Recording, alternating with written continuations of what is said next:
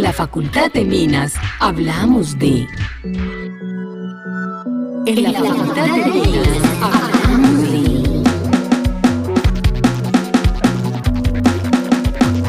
de... Ingeniería para la vida, innovación, igualdad de oportunidades, emprendimiento, diversidad, pensamiento complejo, equidad de géneros, ética del cuidado, proyectos con y para los territorios, investigación, ecología de saberes, campus sostenible, pensamiento crítico, cosmovisión sistémica. En la Facultad de Minas hablamos de... Hablamos de... El manifiesto Ingeniería para la Vida. Hola a todos y todas, damos un saludo muy especial desde la Facultad de Minas de la sede Medellín de la Universidad Nacional de Colombia. Yo soy Claudia Álvarez y junto a Karen Ortiz estaremos acompañándolos en estas emisiones en las que hablaremos de muchos asuntos que estamos seguras serán del interés de estudiantes, docentes, egresados y la comunidad en general de nuestra Universidad Nacional. Aunque también queremos saludar a las personas que nos escuchan desde otros lugares y darles la bienvenida a este podcast. Karen, ¿cómo estás?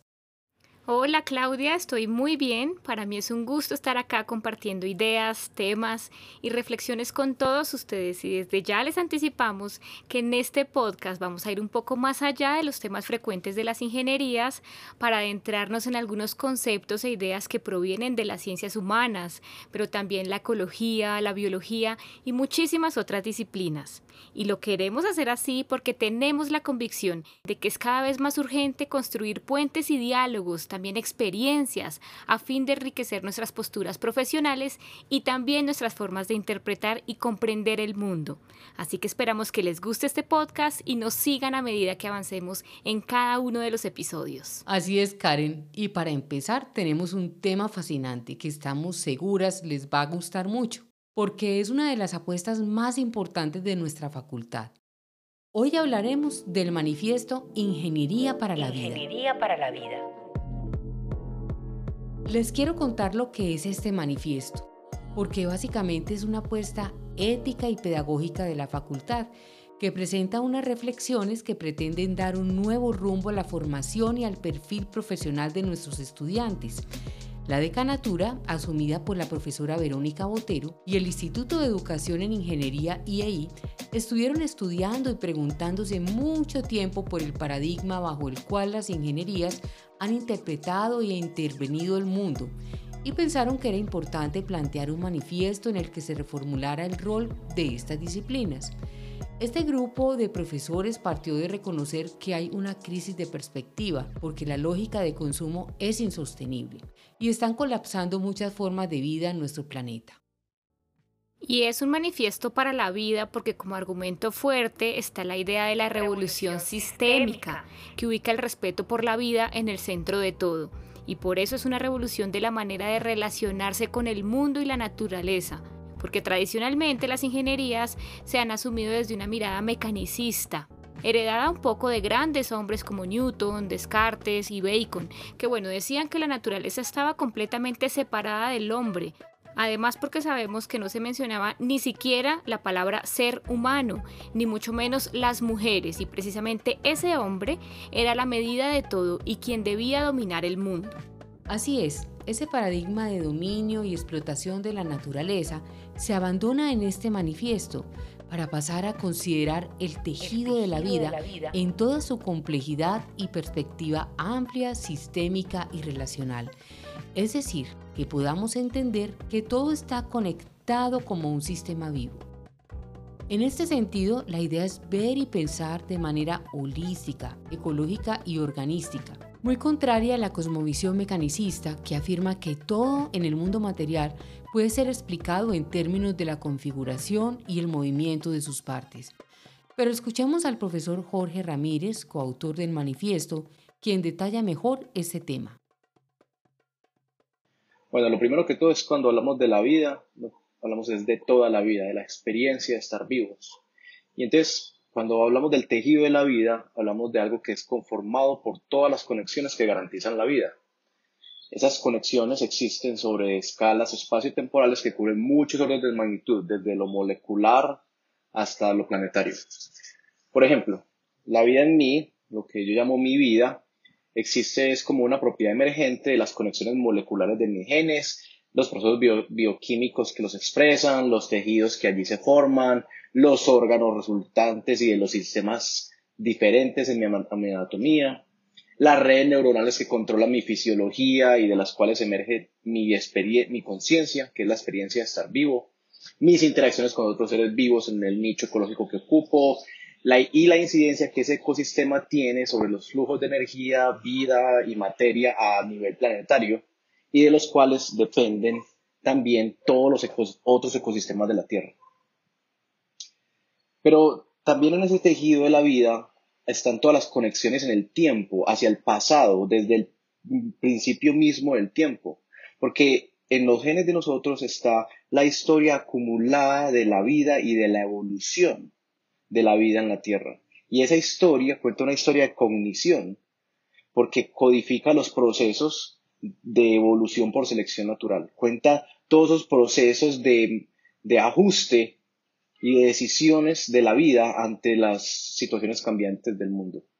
Y esa historia que cuentan mis genes, por ejemplo, está íntimamente conectada con la historia geológica de la Tierra, porque la Tierra como sistema se adapta a la vida, así como la vida se adapta a la Tierra. Entonces, la composición de los océanos y su atmósfera, y en general, eh, ese estado de equilibrio dinámico en el cual se encuentra la Tierra en este momento, es, hace parte intrínseca del tejido de la vida. Entonces, el manifiesto nos invita a abandonar la vida o el concepto de vida como una simple colección de individuos vivos. Y en vez nos propone ver a la vida como una propiedad que emerge de las conexiones del tejido de la vida. Entonces, mi vida no es algo acotado o una propiedad de un grupo de células que ocupan un lugar en el espacio y en el tiempo, sino realmente una manifestación de unos procesos distribuidos de unos flujos de información, energía, de una, de una lucha localizada en contra de la acumulación de, entropía que lleva finalmente a, la muerte y una, y una acumulación de complejidad local suficientemente compleja y rica de manera que de ella emerge la conciencia que les está hablando en ese momento. O sea, mi experiencia de estar vivo, mi persona. El profesor Jorge Ramírez, quien hace parte de la Facultad de Ciencias de la sede de Medellín, nos explicaba en qué consiste esa noción del tejido de la vida y todas las conexiones que tiene con nuestros genes, con la vida en la Tierra y la geología, por lo que todo es un sistema vivo que respira y siente. Y teniendo en cuenta esta categoría podemos avanzar en el concepto de lo holístico, una idea muy importante que quizá no conocemos a profundidad, pero que responde a esa mirada sistémica, general, más amplia de la vida y los ecosistemas. Nuevamente el profesor Jorge nos da un ejemplo para entender mejor esta idea. Escuchémoslo. La versión holística, o lo holístico me refiero, a, a la propuesta de ver el todo por encima de lo individual. ¿Cierto? Es reconocer toda la vida como una parte inseparable del tejido de toda la vida. Entonces al pensamiento holístico también se le llama, por ejemplo, pensamiento sistémico, porque atiende es a las propiedades emergentes de los sistemas. Son aquellas propiedades que son propiedades del todo, pero no de ninguna de las partes individuales del sistema. Por ejemplo, eh, ninguna idea está en ninguna de mis neuronas. Las ideas emergen es de las conexiones neuronales. Así como eh, mi vida no, no está ni en mis células, ni en mis genes, ni en mis tejidos, ni en mis órganos, sino que emerge de todo, de, todo mi sistema. La economía o el concepto de Colombia o la universidad no son, la universidad no son ni los edificios ni los profesores, sino que la universidad es un concepto que emerge de las relaciones que establecemos entre profesores, estudiantes, infraestructura, Estado, etc. Eso es lo que propone la versión holística, ver los sistemas como un todo mucho más allá de una colección de partes individuales. Entonces, la, invitación es pasar de una perspectiva reduccionista, que intenta disgregar todo en partes individuales, a una perspectiva holística, sistema o incluso ecológica, en el cual el mundo, la realidad, se percibe como un todo integrado. Hablemos ahora de las tres grandes propuestas de nuestro manifiesto. La primera es que en todos los currículos, programas y proyectos de nuestra facultad deben plantearse conexiones con las historias naturales de los territorios. Esto quiere decir que debemos avanzar en analizar el contexto y los antecedentes de todos los lugares y ecosistemas que vamos a estudiar y posteriormente a intervenir porque muchas veces vemos que se llega a intervenir un territorio sin revisar sus historias y por eso se generan también muchas acciones con daño, que luego son muy difíciles de reparar.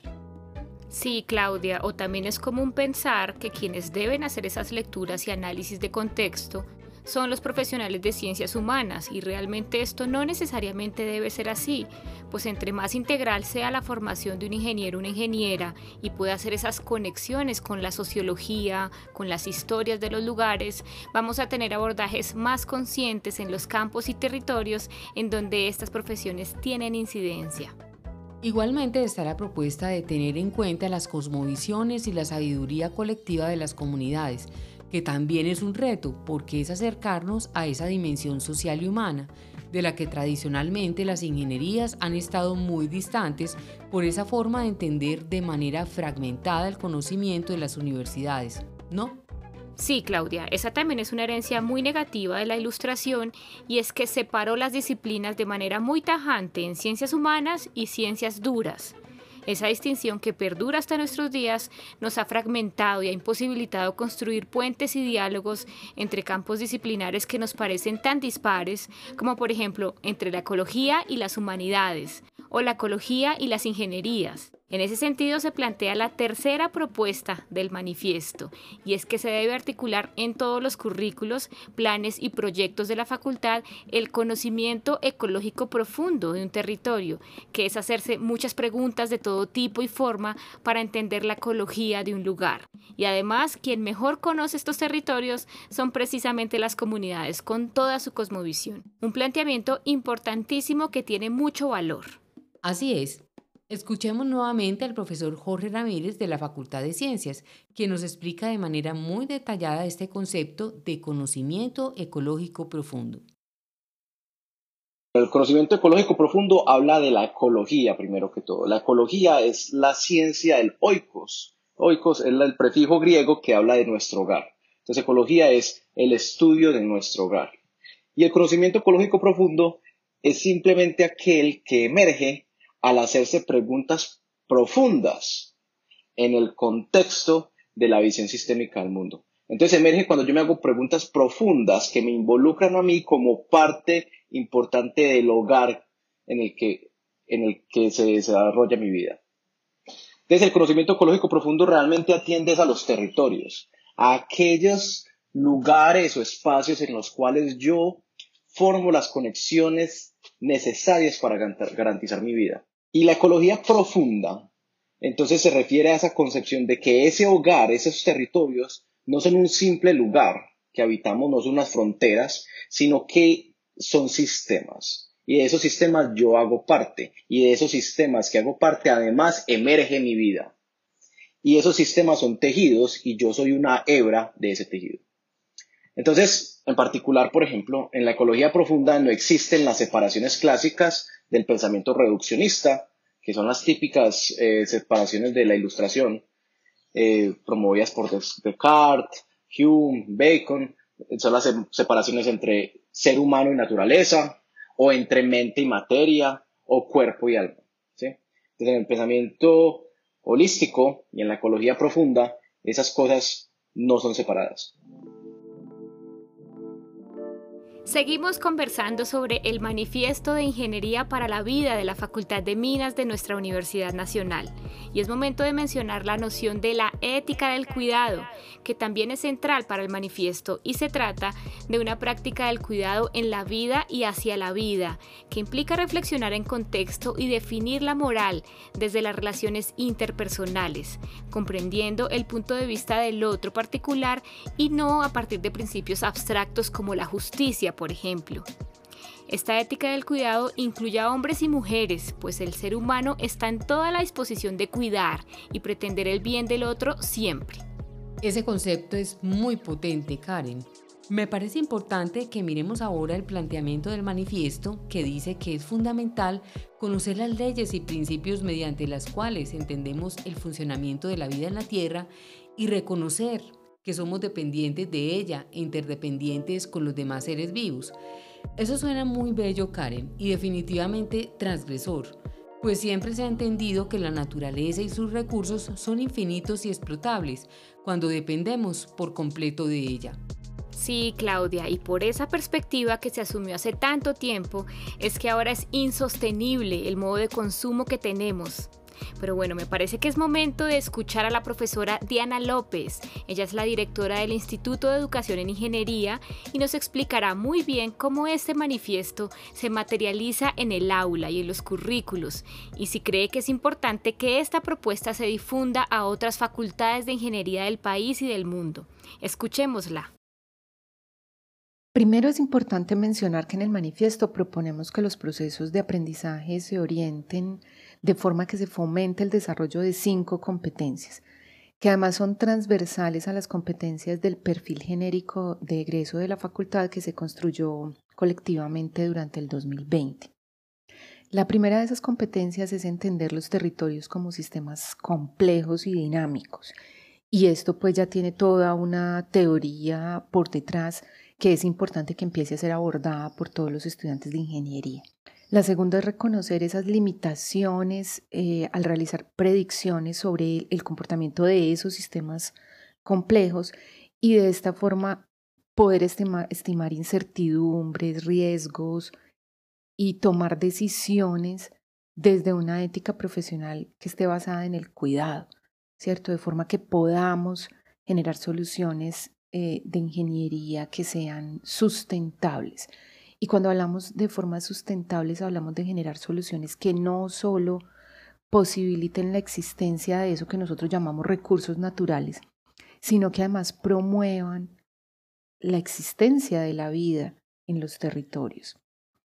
La tercera competencia es eh, conocer las leyes y principios por los que entendemos el funcionamiento de la vida en la Tierra y reconocer que nosotros somos interdependientes con todos esos seres vivos. Con esto en última lo que se busca es que uno pueda traducir esto en prácticas eh, de ecodiseño y en general pues como en acciones ingenieriles que no vayan en detrimento de las capacidades regenerativas eh, de la vida. La cuarta es desarrollar habilidades de metacognición para saber aprender y, reconocer cómo es que se ha aprendido, incluyendo esa capacidad de valorar em, y reconocer el, conocimiento propio, pero también el de aquellos que emergen, ese conocimiento que emerge de tradiciones y, y de formas de saber que han contribuido a la sustentabilidad de los territorios. Y la quinta y última es tener capacidad de estudio transdisciplinar de forma que se pueda integrar múltiples tipos de conocimiento a las soluciones de ingeniería. Entonces, eh, con estas competencias, ahora sí podemos explorar un poco la pregunta de cómo se materializa en el aula y en el currículo el manifiesto de ingeniería para la vida. En el currículo hay muchas formas en las que podemos empezar a vivir el manifiesto de ingeniería para la vida. Recordemos que el currículo no es solo la malla curricular y, hay muchas definiciones de currículo. Por ejemplo, de acuerdo con el Ministerio de, Educación Nacional, em, leo pues aquí em, la definición que, que se tiene. El currículo es el conjunto de criterios, programas, metodologías y procesos que contribuyen a la formación integral y a la construcción de la identidad cultural, nacional, regional y local, incluyendo también los recursos humanos, académicos y físicos para poner en práctica las políticas y llevar a cabo el proyecto educativo institucional. Cierro aquí comillas. Es decir, las canchas deportivas, la cafetería se curricularizan si tienen valor formativo. O sea, nosotros sabemos que en la cafetería hay ambientes de aprendizaje, es decir, que la cafetería, el diseño que tenga, hace parte del currículo. La arquitectura de los salones hace parte del currículo. cómo se selecciona el personal administrativo, los docentes, los estudiantes que ingresan, todo eso es currículo. Así que para hacer que el manifiesto de Ingeniería para la Vida se viva en el currículo, pues eh, tenemos por delante una tarea enorme, pero además es una tarea que nos involucra a todos en la facultad. El recomendado de este episodio. Nuestro recomendado de hoy es precisamente el manifiesto de Ingeniería para la Vida que pueden consultar en la página web de la facultad ingresando a minas.unal.edu.co, al sitio del Instituto de Educación en Ingeniería. Igualmente, en el canal de YouTube de la Facultad de Minas encontrarán en la lista de reproducción del instituto una charla TED a cargo del profesor Jorge Ramírez, quien explica claramente todo el contenido del manifiesto y también encontrarán un video animado de tres minutos en donde se ilustra de manera clara este manifiesto. No pueden dejar de verlo. Escuchábamos a la profesora Diana María López, quien nos recordaba la importancia que tiene este manifiesto, no solo para la Universidad Nacional, sino también para otras facultades del país e incluso del continente. Y luego nuestro recomendado para este episodio en el que les presentamos material audiovisual al que pueden acceder para seguir profundizando en nuestro manifiesto. Así llegamos al final de este episodio y esperamos que puedan acercarse al conocimiento desde esta gran apuesta que desde la Facultad de Minas se hace al país y al mundo. Nos vemos en una próxima emisión. Hasta pronto. En la Facultad de Minas hablamos de... Es un podcast pensado para la comunidad universitaria y para el público en general. Les invitamos a que nos escriban sus comentarios a feminascomunica.unal.edu.com y a seguirnos en las cuentas de la Facultad de Minas de la UNAL en Instagram, Twitter y Facebook. Además a compartir todos nuestros contenidos. En la Facultad de Minas hablamos de... En la Facultad de Minas hablamos de...